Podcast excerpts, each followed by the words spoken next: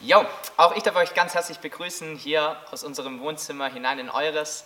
Es ist schön, dass wir gemeinsam Gottesdienst feiern können, auch wenn es anders ist als gewohnt. Aber es tut so gut, dass wir diese Zeit uns nehmen können, um mal einen anderen Fokus zu haben, andere Dinge zu hören, gegenseitig uns zu ermutigen, ermutigt zu werden durch Lieder, durch das Gesprochene, durch das, dass wir uns darauf fokussieren, was Gott sagt in dieser Zeit. Und ich weiß nicht, wie es dir geht, wie es dir gegangen ist in den letzten Wochen, ob du mehr und mehr diese Dinge irgendwie an dich heranlässt. Egal wo du hingehst, überall bist du erinnert an eine Sache, nämlich überall Covid-19. So, du bist zu Hause in deinem Homeoffice und nicht auf der Arbeit. Und warum ist es so? Wegen Corona. Du ähm, gehst einkaufen, die Regale sind leer. Warum ist es so? Wegen Corona. So, egal wo du hinschaust, es ähm, herrscht überall eigentlich das gleiche Thema. Du machst deinen Fernseher an, du schaust im Internet deinen Newsfeed durch und egal wo du hinguckst, Überall begegnet dir dieses eine Thema, nämlich Corona.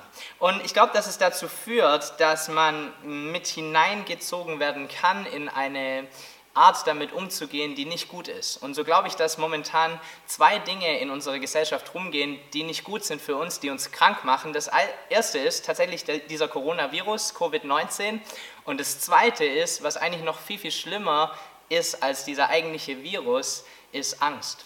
Die Angst vor diesem Virus, daran selber zu erkranken oder dass die Mutter, der Vater, Opa, Oma, Kinder, wer auch immer krank werden könnte, diesen Virus bekommen könnte, Angst davor, wie es weitergeht im Geschäft, Angst davor, wie man sich finanziell aufstehen kann, wenn tatsächlich Kurzarbeit irgendwie kommt, wenn man nur noch 60 bis 70 Prozent des Einkommens hat, Angst vor dieser Ungewissheit, wie lange leben wir noch in Isolation, Angst davor, ob das Klopapier reicht, Angst davor, ob wir genug Nudeln im Keller haben, egal was es ist, Angst verbreitet sich in diesem Land und es ist auch eine Art Infektion. Du kannst dich anstecken, du kannst dich anstecken lassen von dieser Angst und du kannst hineinverfallen in eine Panik, die dich letztendlich tatsächlich auch körperlich krank machen kann. Angst ist etwas, was dich runterzieht, was dich immer weiter hineintreibt in, in Gedankenmuster und in, in, in eine Art zu leben, die du eigentlich so niemals haben wolltest. Und ich glaube, dass auch wir als Christen diese Angst und diese Panik einfach auf dem Schirm haben müssen. Dass wir darüber uns im Klaren sein müssen, dass all die Meldungen und all diese Einschränkungen in unserem Leben und das, dass unser Leben gerade halt alles andere als Alltag ist, auch an uns nicht spurlos vorbeigeht. Ich glaube, wir würden uns selber belügen, wenn wir sagen, wir stehen da irgendwie drüber oder uns juckt es gar nicht oder an mir prallt es einfach ab, sondern wir sind jeden Tag damit konfrontiert. Und umso wichtiger ist es, dass wir immer und immer wieder in die Bibel hineinschauen, um dort Wahrheit zu finden, um dort Dinge zu finden, die unseren Fokus etwas ändern. Ich glaube, dass es gut ist, Regeln einzuhalten. Ich glaube, dass es gut ist, informiert zu bleiben. Ich glaube aber, dass es nicht gut ist, in Angst zu verfallen. Dass es nicht gut ist, Panik zu haben in seinem Leben und sich von Angst zu regieren zu lassen. So die Bibel ist voll von Versen, die darüber spricht, dass wir keine Angst haben müssen, dass wir uns nicht fürchten müssen auf dieser Erde. Jesaja 41 Vers 10, ein Vers, den du dir anstreichen kannst und den du dir in die Küche hängen kannst in dieser Zeit. Fürchte dich nicht, ich stehe dir bei. Hab keine Angst, ich bin dein Gott. Ich mache dich stark, ich helfe dir, ich schütze dich mit meiner siegreichen Hand. Was ein Zuspruch, oder? Was ein Zuspruch für uns in dieser Zeit. Wir haben einen Gott, der uns beisteht. Wir haben einen Gott, der uns schützt. Wir haben einen Gott, der uns stark macht. Und wir haben einen Gott, der eine siegreiche Hand hat, der auch in dieser Situation siegreich bleiben wird. Und ehrlich gesagt ist es so, dass egal was diese Welt uns entgegenwirft, egal wie schlimm dieses Coronavirus ist, egal wie ähm, krass die Einschränkungen sind, wenn du nur noch Kurzarbeit leistest oder finanziell ähm, dich irgendwie einschränken musst oder was auch immer, egal was diese Welt dir entgegenwerfen kann, das Schlimmste, was es sein kann, ist der Tod. Und wir glauben an einen Gott, der von sich selber sagt, dass er den Tod besiegt hat. Wir glauben an einen Gott, der an einem Kreuz gestorben ist, aber dort nicht geblieben ist, sondern auferstanden ist. So, was kann uns passieren auf dieser Erde, wenn wir einen Gott haben, der lebendig ist, wenn wir einen Gott haben, der den Tod besiegt hat. Und Jesus spricht genau davon, indem er sagt, dies habe ich mit euch geredet, damit ihr in mir Frieden habt. In der Welt habt ihr Angst, aber seid getrost, ich habe die Welt überwunden. Egal was gegen dich kommt, egal ob dieses Ding Corona heißt oder ähm, finanzielle Unsicherheit oder Ungewissheit oder soziale Isolation oder Depression oder was auch immer. Ich habe es schon überwunden. Und ich liebe diesen Vers, weil Jesus hier nicht hinsteht und sagt, alle, die Angst haben, haben irgendwie einen an der Klatsche und denen kann ich eh nicht mehr helfen, sondern ganz im Gegenteil. Jesus sagt hier, es ist normal, Angst zu haben. Er sagt, auf dieser Welt, in dieser Welt werdet ihr mit Angst konfrontiert sein. Ihr werdet immer wieder in Situationen geraten, die euch Angst bereiten werden. Und wenn wir das Leben von Jesus anschauen, als er auf dieser Erde gelebt hat, dann merken wir, selbst er hatte Angst. Selbst er hatte Angst vor seiner Kreuzigung in diesem Garten Gethsemane, als er dort sitzt und betet und er weiß, was auf ihn zukommt. Und er fürchtet sich, er hat Angst davor, von seinem Vater getrennt zu werden. Und er spricht dieses bekannte Gebet, als er sagt, wenn es irgendeinen anderen Weg gibt, dann lass diesen Weg uns gehen. Aber nicht mein Wille, sondern dein Wille soll geschehen. Auch er ist mit Angst konfrontiert. Und somit ist, glaube ich, die Frage, die wir uns stellen müssen in dieser Zeit nicht, hast du Angst oder hast du keine Angst? Das ist, glaube ich, die falsche Frage, sondern die Frage, die wir uns stellen sollten, ist, was tun wir mit unserer Angst? Was tun wir, wenn wir diese Dinge hören? Was tun wir, wenn sich unsere Gedanken im Kreis drehen? Was tun wir, wenn Angst in unser Leben hineinbricht. Und da gilt diese Wahrheit dieses Verses für dich und für mich heute und morgen und an jedem neuen Tag in dieser nächsten Woche, egal ob sich die Situation noch mal zehnmal ändert oder nicht, dieser Vers wird Bestand haben. In der Welt habt ihr Angst, aber seid getrost. Ich habe die Welt überwunden. Und es ist so wichtig, dass wir eine gute Balance hinbekommen in unserem Leben dass wir genau auf diese Wahrheiten und auf diese Dinge, die Gott uns sagen möchte, genauso hören wie diesen Live-Ticker, den wir abonniert haben, der Tagesschau, oder die ganzen Medienberichte, die wir hören, oder unseren ganzen Newsfeed auf Facebook, den wir täglich anschauen. So, wir sind geneigt dazu und immer wieder in diesem Spannungsfeld, dass wir uns bombardieren lassen von zig verschiedenen Nachrichten und wir keinen Ausgleich dazu finden mit Wahrheit, mit Positiven, mit Gutem. Und so ermutige ich uns dazu, genau das zu tun. Selber in unsere Bibel zu lesen, zu beten Gott anzubeten, mit ihm im Kontakt zu sein und das Ganze auch im Kontext von Gruppen zu tun. Unser Lebensgruppensemester startet oder ist gestartet und wir haben Gruppen, 34 Stück an der Zahl auf unserer Homepage, wo du dich anmelden kannst, weil es so wichtig ist, eine Gruppe zu haben, in der du teilhaben kannst, von der du Teil sein kannst, wo du deine Angst nicht ignorieren musst, wo du deine Angst auch nicht wegspetzen musst, wo du nicht so tun musst, als wäre alles gut, aber eine Gruppe, die all diese Dinge sieht und anerkennt und mit dir bespricht und dir trotz alledem eine Perspektive gibt und sagt, ja, aber wir haben einen Gott, der größer ist. Wie können wir uns auf ihn ausrichten? So, wir brauchen Gruppen in diesen Zeiten, vielleicht mehr als je zuvor.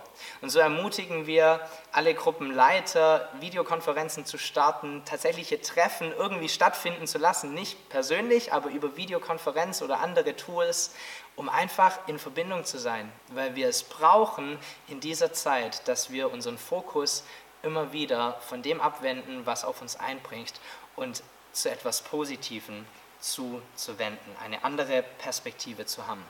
Denn die Berufung, die wir haben als Christen und die Berufung, die für uns gilt als Kirche, ist die gleiche schon seit Ewigkeiten eigentlich. Wir sollten in der Welt sein, aber wir sollten nicht von der Welt sein. Was bedeutet es in dieser speziellen Situation? Ich glaube, dass es bedeutet, dass wir realisieren, was los ist, ich glaube, dass wir realisieren müssen, wie ernst auch die Lage ist, dass wir es nicht wegreden müssen oder so tun müssen, als ob das alles nur ein Hype wäre, der uns ja sowieso nicht betrifft, weil wir gehören ja zum Herrn, So, ich glaube, das ist ein falscher Weg. Ich glaube, wir müssen realisieren, was gerade abgeht, aber gleichzeitig auch realisieren, egal was es ist, ich habe einen Gott, der größer ist. Egal was gerade abgeht, mich und meinen Gott wird es nicht aus der Bahn werfen, weil er schon seit Ewigkeit da ist und in Ewigkeit bestehen wird.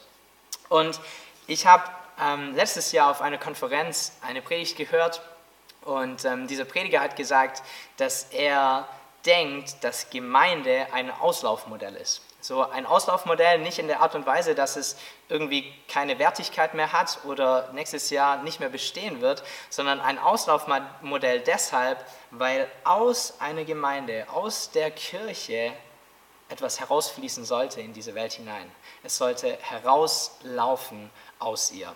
Und bereits im Alten Testament finden wir genau dieses Bild. Hesekiel 47 ist die Stelle, die du gerne aufschlagen kannst in deiner Bibel, so wie letzte Woche auch. Drück auf Pause, hol deine Bibel, wenn du sie nicht hast. Schlag Hesekiel 47 auf und lest dir dieses Kapitel einfach mal mit, während ich ein bisschen drüber spreche. Hesekiel, dieser Prophet des Alten Testaments, hat eine Vision und in dieser Vision wird er hinausgeführt an den Tempel. Und er sieht, wie vom Tempel Wasser austritt. So das Wasser startet innerhalb der Tempelmauern und es tritt auf der einen Seite des Tempels aus. Und er sieht, wie dieses Wasser vom Tempel her wegfließt in das Land hinein. Und das Interessante daran ist, dass er beginnt, in dieses Wasser hineinzusteigen. Und das Wasser als es sehr, sehr nahe ist am Tempel, geht ihm bis zum Knöchel. Dann geht er ein bisschen weiter weg vom Tempel, dann geht es ihm schon bis zu den Knien. Dann geht er nochmal weiter weg vom Tempel, dann geht es ihm schon bis zur Hüfte. Dann geht er nochmal weiter weg vom Tempel und er kann schon gar nicht mehr stehen, sondern er muss schon schwimmen, weil aus diesem Wasser ein großer Fluss geworden ist. Und es ist ein interessanter Punkt, den Gott, glaube ich, ähm, platzieren will und der so relevant ist auch für seine Kirche heute noch. Ich glaube, seine Herrlichkeit der Anfangspunkt seiner Herrlichkeit ist seine Kirche, aber es ist nicht der Endpunkt. So der Anfangspunkt seines Flusses und seiner Gegenwart und seines Lebens und seiner Stärke ist definitiv seine Kirche. Aber es ist dazu bestimmt, herauszufließen in diese Welt hinein und dort einen Unterschied zu machen. So, was macht dieser Fluss, von dem in Hesekiel gesprochen wird? Ich lese euch ein paar Verse vor. Hesekiel 47, 8 bis 12. Da sah ich auf beiden Seiten des Flusses eine große Zahl von Bäumen stehen. Der Mann erklärte mir, der Fluss fließt immer weiter nach Osten, bis er in die Jordanebene kommt. Dann ergießt er sich in das Tote Meer und macht das Salzwasser süß. Der Fluss schenkt Leben. Wo er hinkommt, gedeihen die Tiere und das Tote Meer wimmelt von Fischen, weil sein Wasser gesund geworden ist. Rings am Ufer des Meeres stehen Fischer. Von Engedi bis En-Eglaim bereiten sie ihre Netze zum Trocknen aus. Es gibt dort so viele Fische und Fischarten wie im Mittelmeer. Nur in den Sümpfen und Teichen am Meer bleibt das Wasser salzig, damit daraus Salz gewonnen werden kann. Die Bäume, die an beiden Ufern des Flusses stehen, sind das ganze Jahr über grün und bringen immerfort Früchte, jeder nach seiner Art. Zwölfmal im Jahr lassen sich frische Früchte von ihnen ernten, denn die Bäume wachsen an dem Wasser das aus dem Heiligtum des Herrn kommt. Die Früchte dienen als Nahrung und die Blätter als Heilmittel. So in diesen Versen steht ganz viel Symbolik drin und ganz, ganz viele Details, die du dir gerne nachlesen kannst und studieren kannst. Aber vereinfacht gesagt, um das in diese Predigt einzubauen, was macht der Fluss? Der Fluss bringt Leben. Der Fluss bringt Leben in eine Welt, die es so dringend nötig hat. Der Fluss bringt Leben selbst in das tote Meer hinein. Was für eine Aussage. Der Fluss Gottes entspringt in seiner Kirche, in seinem Tempel und es, dieser Fluss bringt Leben hinein in diese Welt. Und nun sind wir im Neuen Testament und im Neuen Testament gehen wir nicht mehr davon aus, dass Gottes Gegenwart an einem bestimmten Ort ähm, wohnt oder in einem bestimmten Gebäude, Deshalb ist es auch nicht wichtig, dass wir gerade ähm, uns nicht in einem Gebäude treffen können. Das feiern wir, wenn wir es tun können. Und es ist wichtiger Bestandteil unserer Gemeinde, dass wir zusammenkommen und ein Familientreffen haben. Aber an dem Gebäude an sich hängt es nicht. An dem Gebäude hängt es schon lange nicht mehr, weil die, die Bibel davon spricht, dass wir alle die Träger sind von der Gegenwart Gottes und von dem Leben Gottes. So im Neuen Testament spricht Jesus einen ähnlichen Vers, wie es auch in Hesekiel schon hieß, Johannes 7, Vers 37 bis 38. Da steht, wer Durst hat, soll zu mir kommen und trinken. Wenn jemand an mich glaubt, werden aus seinem Inneren, wie es in der Schrift heißt, Ströme von lebendigem Wasser fließen. Genau diese Ströme, die wir sehen konnten in Hesekiel im Alten Testament, sie sollen auch aus deinem Leben und aus meinem Leben herausfließen in das Leben von anderen Menschen, in unsere Umwelt hinein, in unseren Arbeitsplatz, in unsere sozialen Medien, egal wo wir unterwegs sind, soll dieses Leben hineinfließen und ankommen und Menschen verändern. So, und ich glaube, dass, dass Jesus es so clever macht, weil er in diesem einen Vers seinen Aufruf und die Erklärung, wie es funktioniert, gemeinsam mit reinpackt. Und manchmal vergessen wir das eine oder wir vergessen das andere, wenn wir als Christen unterwegs sind. Aber Jesus macht es so klar. Er sagt, wenn du Durst hast, in anderen Worten, wenn du dich nach dem wahren Leben sehnst, wenn es etwas gibt, das du benötigst, wenn du Friede brauchst, wenn du Ruhe brauchst, wenn du Geborgenheit brauchst, wenn du Sicherheit brauchst oder Hoffnung oder Glaube oder Mut oder Trost, was auch immer du brauchst, wenn es dich danach dürstet, dann komm zu mir und trinke. Das ist der allererste Schritt. Komm zu mir und trinke. Dann nimm es in Anspruch, was ich dir geben möchte. Nimm die Wahrheiten in Anspruch, die ich über dein Leben ausspreche. Nimm mich als deine Kraft. Nimm mich als das Leben in Person in Anspruch in der Situation, in der du dich befindest. Und wenn du das tust, wirst du bemerken, dass du alles bekommst, was du brauchst aus der Hand von Jesus. Aus seiner Hand kommt alles, was wir benötigen. Und genau gleich wie im Alten Testament bei Hesekiel endet es aber dort nicht. So, das lebendige Wasser, der Ursprung des lebendigen Wassers, die Quelle des lebendigen Wassers, die ist in dir drin. Dort startet alles, aber es endet dort nicht. Sondern es endet damit, dass aus dir Ströme lebendigen Wassers fließen in das Leben von anderen Menschen.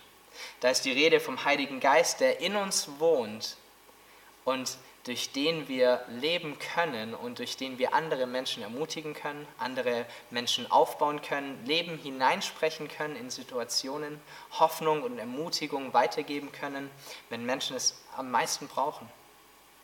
So, die Reihenfolge ist wichtig.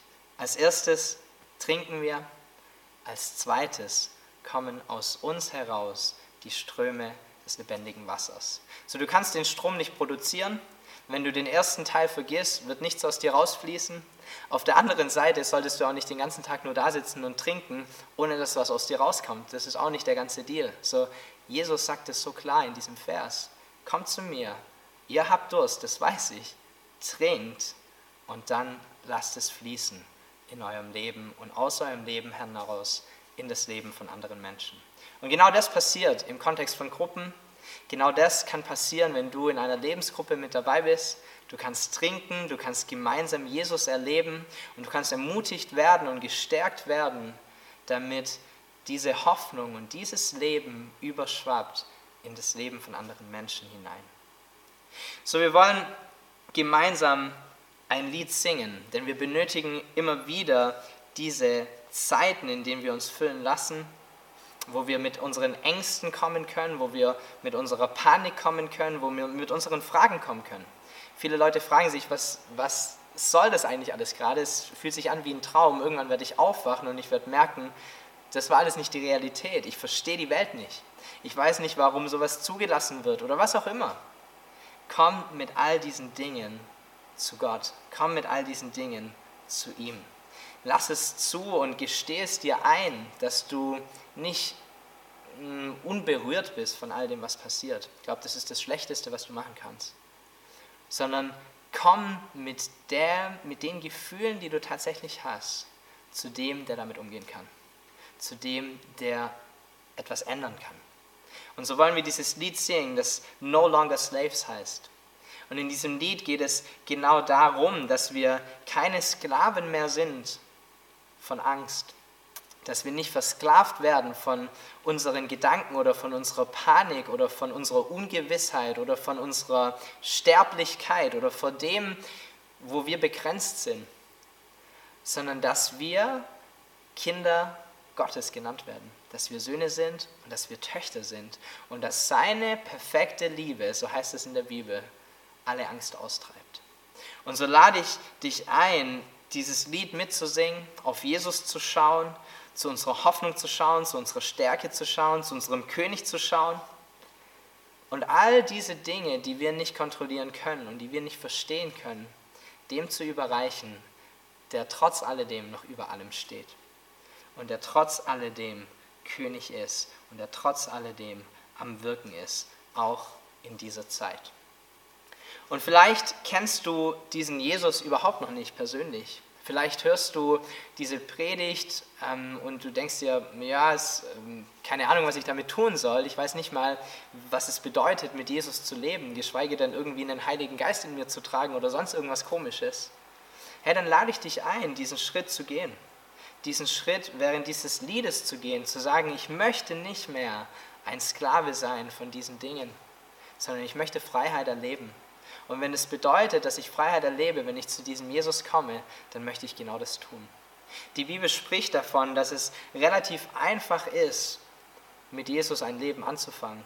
Sie sagt, dass du anerkennen musst, dass nicht alles in deinem Leben perfekt läuft, dass du nicht so perfekt bist, wie du es gerne wärst, dass es Dinge gibt, die du falsch machst in deinem Leben die Bibel spricht in diesem Zusammenhang von Sünde, all das, was nicht gut läuft, all das, wo du andere Menschen verletzt, wo du dich selber verletzt. Und dass du anerkennst, dass diese Dinge, dass du selber keine Lösung dafür hast oder dass du dich selber nicht erretten kannst, sondern dass du einen Retter benötigst, jemand, der dir Heilung schenkt, jemand, der dich komplett macht, jemand, der dir diese Dinge vergibt.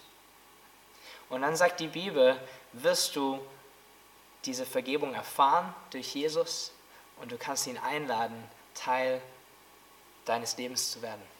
Und er kommt und er verändert dich. Und er weiß, dass du nicht perfekt bist und er weiß, dass du auch morgen nicht perfekt sein wirst, aber er liebt dich trotzdem und er möchte Teil deines Lebens werden. Und so lade ich dich ein, egal ob du das zum ersten Mal hörst oder zum hundertsten Mal hörst, einfach mitzubeten bevor wir jetzt dieses Lied singen und Jesus erneut in unser Herz hineinzulassen, unseren Fokus auf ihn zu richten und uns ganz bewusst zu machen, dass wir in ihm eine Freiheit bekommen, dass wir in ihm ein neues Leben bekommen, das ewig Bestand hat und dass er alles ist, was wir brauchen egal wie die Umstände sind, egal wie hektisch oder chaotisch es ist, egal wie sehr Panik geschürt wird oder Corona sich verbreitet, Jesus bleibt der gleiche. Lass uns gemeinsam beten. So, ich bete das Gebet einfach vor und du darfst gerne bei dir zu Hause einfach mitbeten, das Nachbeten, dieses Gebet mitsprechen und alles, was dich belastet in dieser Zeit, Jesus anvertrauen. Jesus, ich danke dir, dass du gut bist. Und ich danke dir, dass du das ewige, gute Leben bist. Und Jesus, all meine Fehler, all meine Sünden, all meine Krankheiten, all meine Ängste, all meine Zweifel, all meine Fragen, alles bringe ich dir. Und ich danke dir, dass du all diese Dinge auf dich nimmst. Ich danke dir, dass du mir vergibst. Und ich danke dir, dass du mit deiner Kraft in meine Schwachheit kommst. Ich lade dich ganz neu ein in mein Leben. Ich möchte nicht mehr kontrolliert sein von Angst, ich möchte nicht mehr kontrolliert sein von Sünde, sondern ich möchte leben als dein geliebtes Kind. Komm in mein Leben. Danke, dass ich zu dir gehören darf. Amen. Amen. Lass uns gemeinsam singen. Wir sind keine Sklaven mehr zur Sünde, wir sind keine Sklaven mehr zur Angst, wir sind keine Sklaven mehr selbst zur Krankheit, sondern wir sind freie, geliebte Kinder eines guten und perfekten himmlischen Papas, der dir das perfekte Leben im Überfluss geben möchte. Amen.